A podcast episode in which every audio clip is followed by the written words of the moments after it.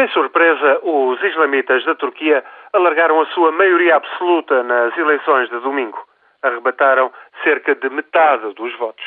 O Partido da Justiça e Desenvolvimento de Recep Erdogan ficou, no entanto, aquém da maioria de dois terços no Parlamento de Ankara.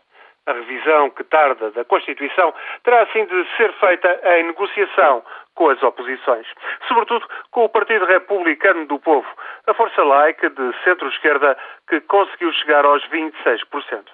Erdogan tem, pois, fortíssimo apoio entre mais de 50 milhões de eleitores. Colhe os frutos da expansão económica desde que chegou ao poder há oito anos. Erdogan e o seu partido islamita trouxeram outro estatuto para a Turquia, que se impôs como uma potência incontornável mais além do Médio Oriente ou dos Balcãs. Ganhou prestígio, muito em particular, pelo que é visto como sucesso, a compatibilização entre um regime democrático e valores conservadores islâmicos. Contudo, nem tudo é assim tão simples. Erdogan pretendia, de facto, a maioria de dois terços para instituir uma presidência forte e não a conseguiu a tentação de aumentar o controle do Estado acabou contrariada pela votação nos partidos laicos, onde, diga-se, também tem peso a extrema-direita nacionalista com 13% dos votos. Foi ainda contrariado pela votação nos representantes da minoria curda. Neste equilíbrio de forças, perde peso também o projeto de adesão à União Europeia.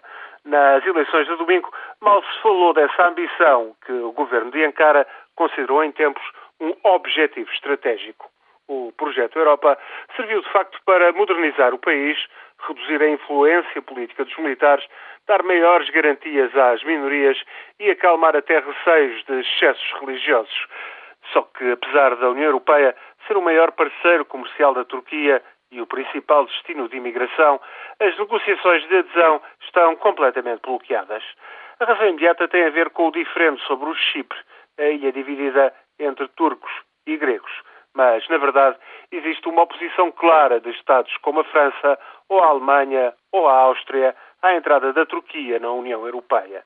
Em resposta, a Turquia vai fazendo o seu caminho, procurando alternativas que ultrapassam a União Europeia. As eleições foram mais um passo nesse caminho.